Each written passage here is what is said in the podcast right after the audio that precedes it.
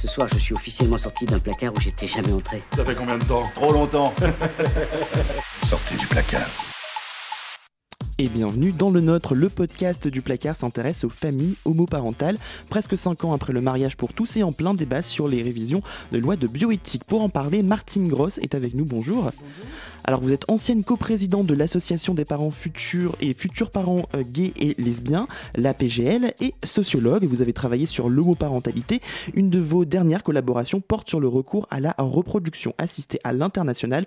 On va avoir l'occasion d'en reparler. Mais pour commencer, euh, les débats en vue de la révision des lois de bioéthique euh, ont commencé en janvier dernier. Qu'est-ce qu'on peut en attendre? Alors, pour, euh, en ce qui concerne les personnes LGBT, on peut en, attendre premièrement euh, l'ouverture de, la PMA aux couples de femmes et de manière plus générale à toutes les femmes, puisque le, CCNE, le Conseil national consultatif euh, d'éthique, avait euh, euh, rédigé dans son avis de juin 2017, avait s'était montré favorable à cette, ouverture. Donc oui, on peut attendre en effet de cette révision que la PMA soit accessible à toutes les femmes et aux couples de femmes. Alors, avec, avec cette ouverture, euh, il faudra, euh, enfin, j'espère qu'on repensera euh, l'établissement de la filiation pour les mmh. enfants nés de PMA dans ce cadre-là, parce qu'actuellement, les femmes sont obligées de passer par le mariage et l'adoption de l'enfant de la conjointe. Et l'ouverture de la PMA à toutes les femmes peut amener à reconsidérer la filiation et à l'établir dès la naissance lorsque l'enfant est né, est issu d'une PMA, euh, comme c'est le cas pour euh, les couples hétérosexuels dont l'enfant est né par PMA, eh bien ils sont parents euh, dès la naissance de l'enfant. Euh, ce qu'on peut attendre d'autre, euh, même si c'est pas à l'ordre du jour euh, des révisions de, de, de, la loi de bioéthique, c'est quand même un débat sur la GPA, mmh. un débat qui soit apaisé sur la GPA pour essayer de voir ce qu'on peut faire pour, pour l'encadrer, pour éviter les dérives euh, que l'on euh, que l'on fustige dans cette pratique, euh, mais sans l'interdire. Donc ça pourrait être, il pourrait y avoir un débat sur la sur la question de la GPA. Euh, Est-ce qu'on peut dire qu'aujourd'hui, pour avoir accès à la GPA et la PMA, il faut aller à l'étranger et donc qu'il faut être, euh, y avoir un certain nombre de moyens? Ah bah complètement. Complètement. En ce qui concerne euh, la PMA, seules les, euh, les femmes qui en ont les moyens peuvent euh, en bénéficier parce qu'il faut se rendre en Belgique ou en Espagne, en tout cas dans les pays où c'est où c'est autorisé. Et, et, que cela a un coût, pas seulement le transport et l'hébergement pour mmh. se rendre dans ces pays, mais le, la moindre insémination euh, euh, coûte plus de 1000 euros. Alors ne parlons pas euh, des FIV, s'il y a besoin d'une FIV, on touche là à quelque chose qui est plus de l'ordre de, plusieurs milliers d'euros. Alors euh, oui, et puis si ça marche pas du premier coup, il faut recommencer et à chaque fois c'est euh, euh, un coût important. En plus de ça, quand elles vont à l'étranger, on leur demande de se faire prescrire des médicaments pour stimuler l'ovulation. Certains, certains gynécologues acceptent de suivre ces femmes, mais certaines m'ont rapporté que les gynécologues ne leur prescrivent les médicaments que hors remboursement sécurité sociale, ce qui grève encore un petit peu plus le, le budget. Ça, c'est pour la PMA. Quant à la, quant à la GPA, elle a un coût prohibitif prohibitif et en mmh. effet, euh, seules les, euh, les personnes les plus, euh, les plus aisées peuvent, euh, peuvent en bénéficier. Une loi euh, française en tout cas sur la PMA, permettrait d'encadrer ça par la sécurité sociale notamment? Alors c'est une question que le CCNE, le Conseil euh, consultatif national d'éthique, avait euh, évoquée dans, son avis de juin 2017, en suggérant que peut-être euh, la, PMA pour les couples de femmes et les femmes seules pourrait ne pas être prise en charge par l'assurance maladie. Euh, parce que eux, ils font une différence entre euh, entre une demande médicale, une demande thérapeutique qui, euh, selon eux, devrait être remboursée, et une demande qu'ils appellent sociétale, mmh. qui serait la demande des couples de femmes et des femmes seules. Alors c'est, euh, ça serait vraiment, euh, ça serait vraiment inique et, et, injuste. Il faut déjà remarquer que tous les pays qui ont ouvert euh, l'accès à la PMA à, toutes les femmes. C'est soit tout le monde est remboursé, c'est-à-dire les couples hétérosexuels et les, et les couples homosexuels, soit personne n'est remboursé, mais il n'y a pas euh, deux, poids, enfin deux, deux poids, deux mesures euh, selon l'orientation sexuelle des personnes. En plus, par rapport à notre, notre système de santé qui, qui veut être un système universel, il y aurait une rupture de l'universel, de, de cet universalisme en France. Et puis, je voudrais faire euh, remarquer quelque chose par rapport à l'argument du CCNE qui est de dire d'un côté, on a, on a une euh, une demande qui est médicale, qui est thérapeutique, et de l'autre côté, on a euh, une demande sociétale. Alors il faut examiner ce qui se passe pour les couples hétérosexuels qui ont besoin d'un don de sperme. Mmh. certes, il y a une infertilité, et pour, pallier à cette infertilité, on a un don de sperme. Mais le mari ou le, enfin, le compagnon de, la femme qui est infertile, il n'est pas guéri de son infertilité après le don de sperme. On a juste pallié et on a, on a offert la possibilité à un, couple de devenir parent. Il n'y a pas plus de demande, il n'y a pas plus de thérapeutique euh, dans cette demande-là que dans la demande d'un couple de femmes. Alors pour revenir sur l'homoparentalité en elle-même, pour un certain nombre de personnes gays ou lesbiennes, leur sexualité, elle les a longtemps euh, empêchées d'envisager de, fonder une famille avec des enfants. Euh, est-ce que c'est encore le cas aujourd'hui? Alors, je crois qu'il existe encore euh, des homosexuels qui se disent ben, Je suis gay, je suis lesbienne, j'aurai pas d'enfants, mais je pense que ça a quand même beaucoup, beaucoup, beaucoup évolué depuis une trentaine d'années, mmh. je dirais. Euh, je pense que l'évolution, elle date euh, des années 90 hein, à peu près. Bon, dans les années 80, il y avait, euh, il y avait le HIV. et puis, bon, à la, Dans les années 70, il y avait, il y avait d'abord euh, euh, le, droit, euh, le droit à la différence. Donc, c'était plutôt famille, je vous hais, et, et donc on, cherchait plutôt à se démarquer de tout ce qui avait, de tout ce qui avait un rapport avec la famille. Bon, petit à petit avec la, dépénalisation en 1982, euh, euh, ça a été plutôt, on s'est orienté vers le droit à l'indifférence et non pas le droit à la différence. Mmh. Finalement, être comme tout le monde. Euh, et c'est monté en, c'est monté en, je sais plus le mot, enfin. En tout cas, ça a pris de l'ampleur. Ça a pris de, de l'ampleur jusqu'au jusqu'au débat jusqu'au débat sur le Pax. Alors, il faut voir, euh, il, faut voir, il y a plusieurs choses qui ont évolué euh, en même temps. Alors certes, il y a les débats, euh, les débats sur le Pax et puis l'adoption de la loi qui, qui, qui, permet la reconnaissance sociale des couples en 1999. Ça, ça a donné beaucoup de, ça, ça a permis d'améliorer l'estime de soi mmh. des, des personnes gays et lesbiennes. Euh, c'est très important en fait. L'effet de la loi, elle a, elle a une importance euh, phénoménale. Et puis entre 1980 et, enfin même même plus tôt, il y a eu toute une évolution de la société. Euh, où on est parti d'une société où dans les années 60, ben, il n'y avait pas d'autres familles euh, il n'y avait pas d'autre famille que la famille constituée par, euh, euh, par un homme et une femme mariés qui élevaient les enfants auxquels ils avaient donné la vie. Et, en dehors du mariage, on était stigmatisés.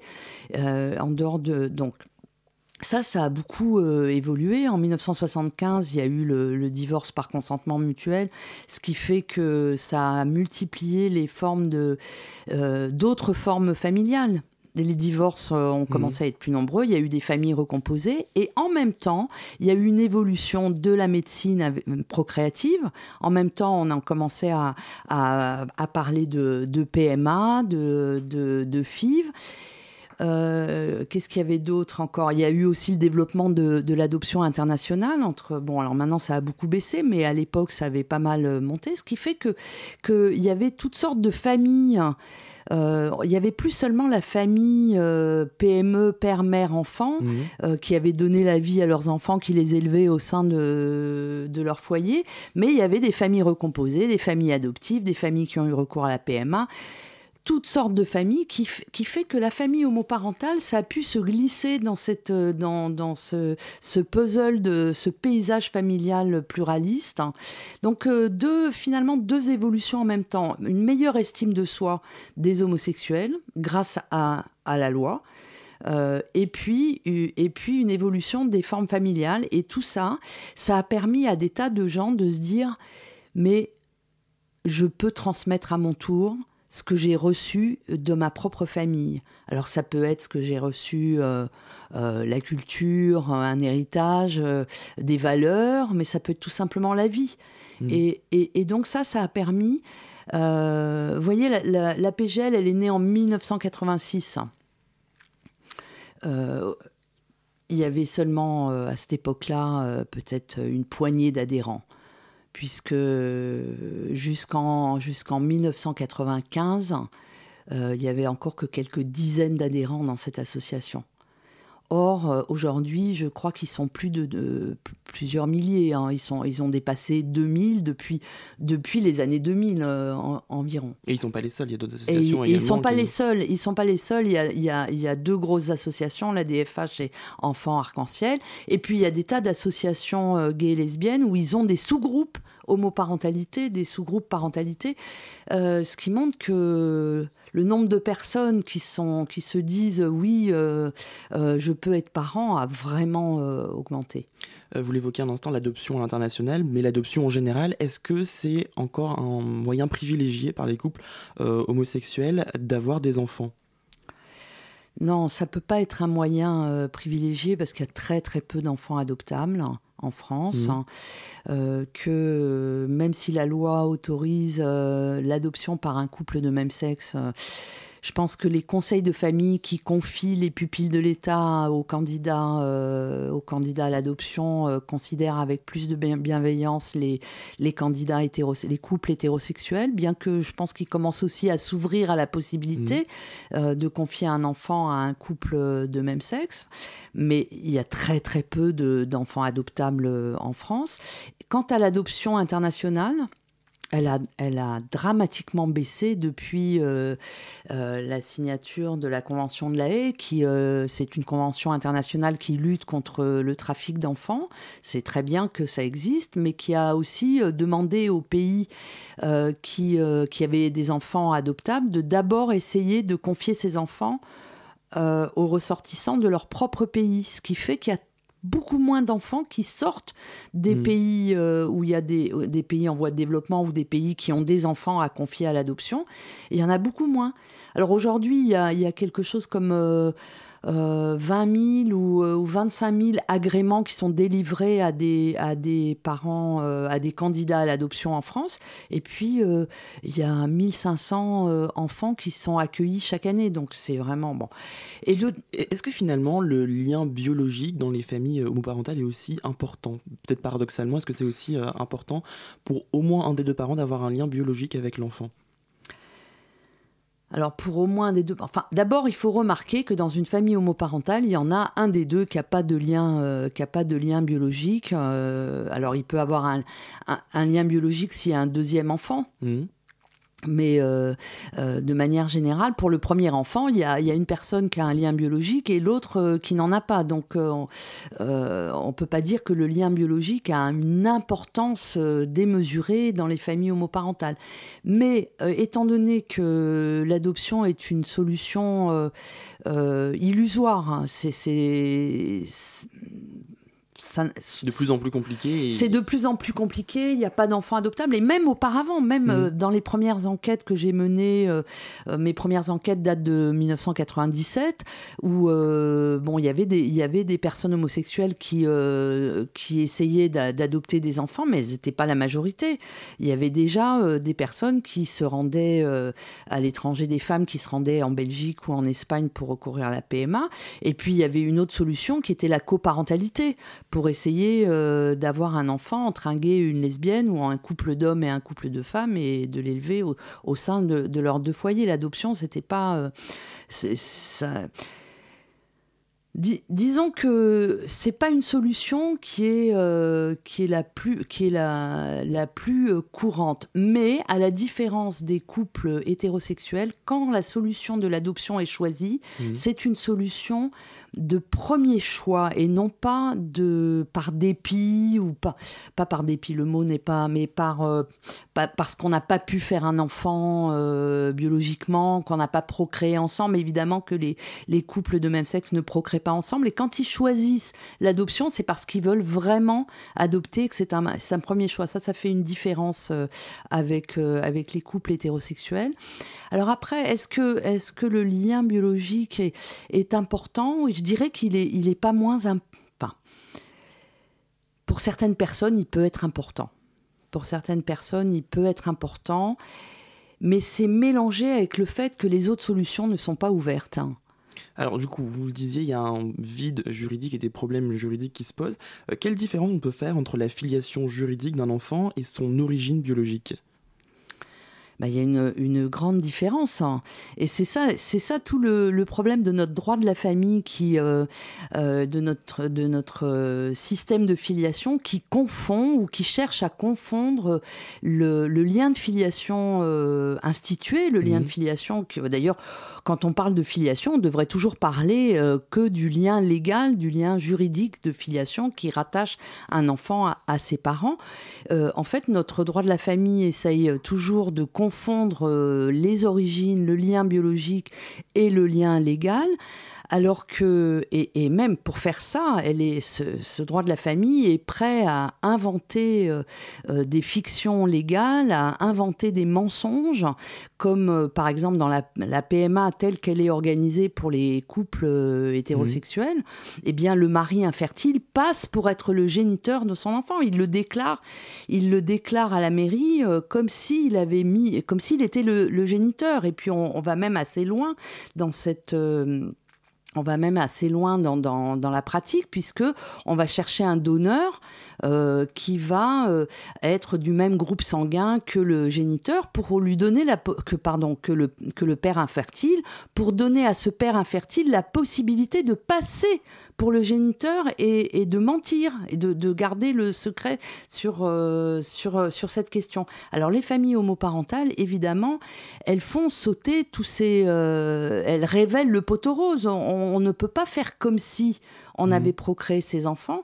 Et donc il y a vraiment une différence entre deux choses, être né d'eux et être fils ou fille de les enfants sont toujours nés d'un homme et d'une femme. Il n'y a pas de révolution. Euh, la famille homoparentale, elle n'apporte mmh. pas de révolution sur ce plan. Hein. Les, enfants sont toujours nés d'un homme et d'une femme, et ça, c'est les origines biologiques de l'enfant. Mais ils sont fils ou filles d'eux, de parents qui sont reliés à eux parce qu'ils ont eu un projet parental qui, qui ont fait que sans leur projet parental, cet enfant ne, ne serait pas venu au monde en quelque sorte, il y a les origines biologiques et il y a les origines tout court.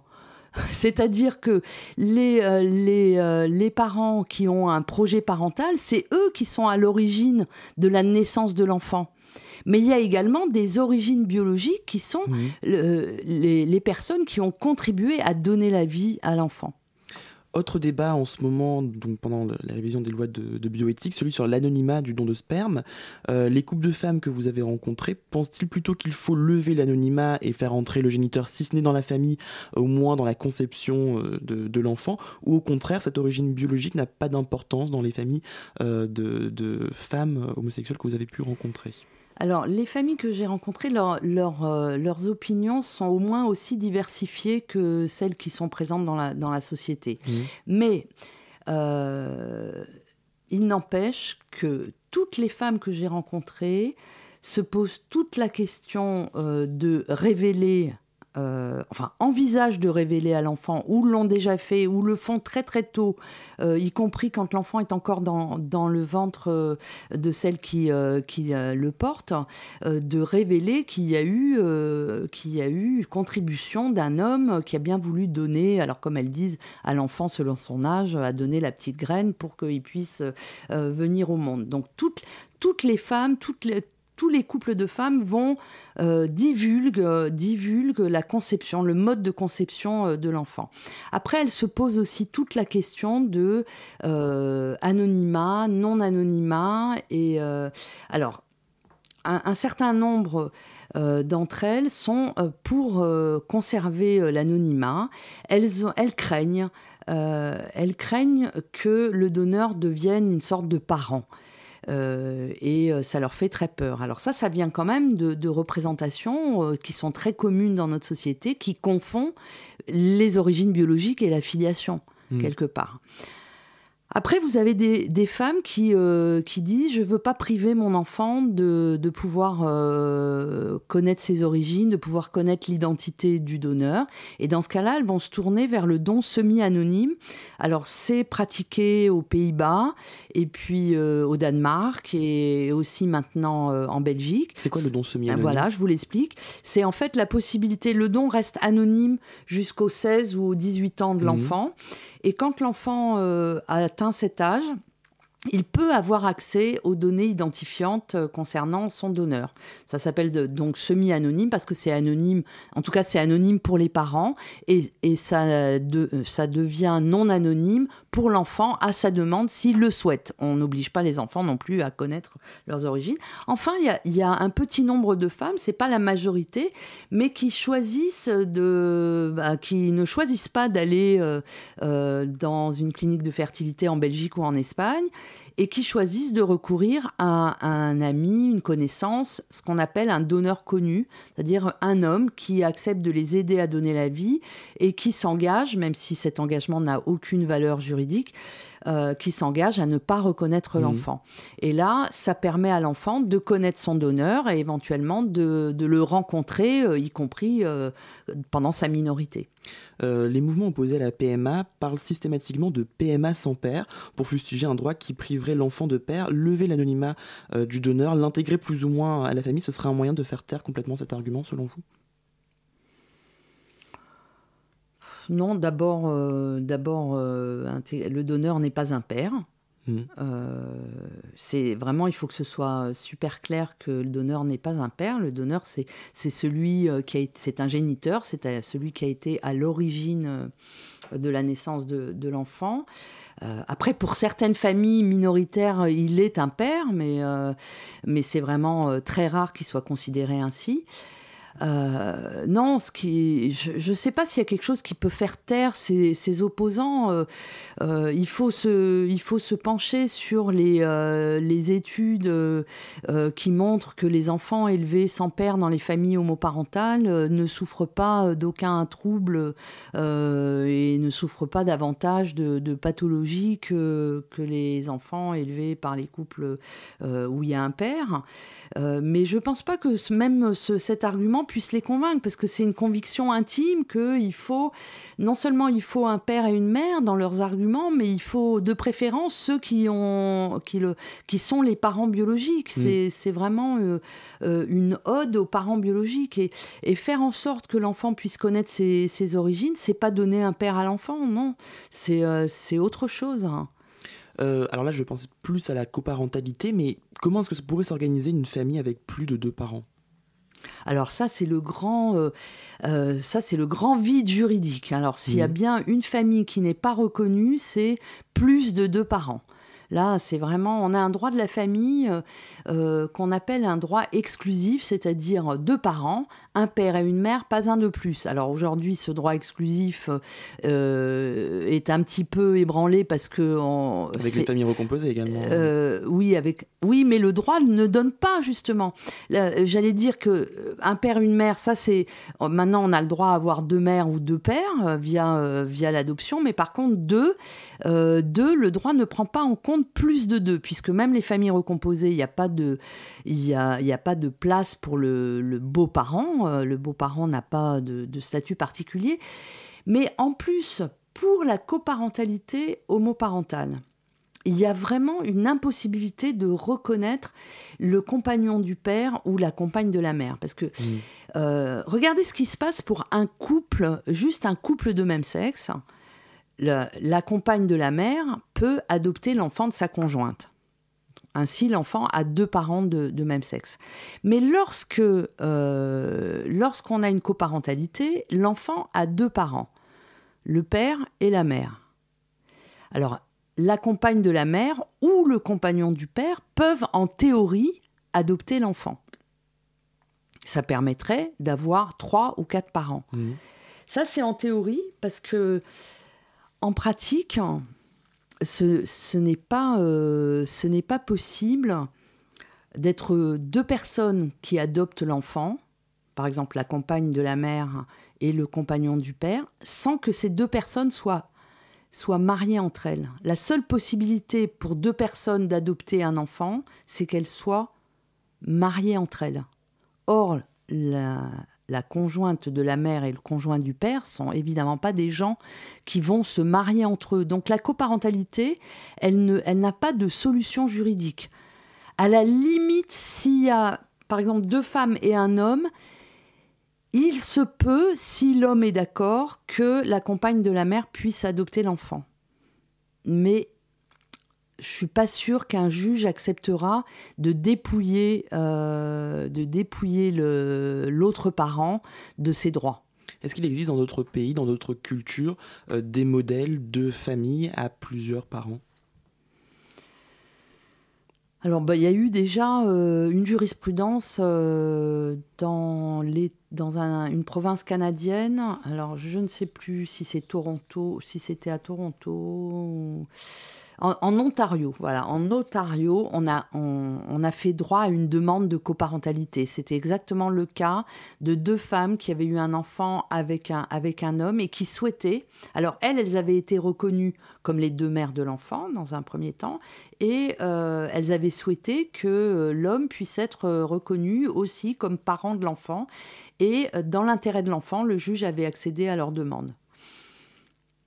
Merci beaucoup, Martine Gross, d'avoir été avec nous dans cette émission euh, du placard, une émission réalisée par Christophe. Merci à lui. Et on, on, se retrouve sur les réseaux sociaux Facebook, Twitter, Instagram et bien sûr sur le site de Radio Campus Paris. Merci.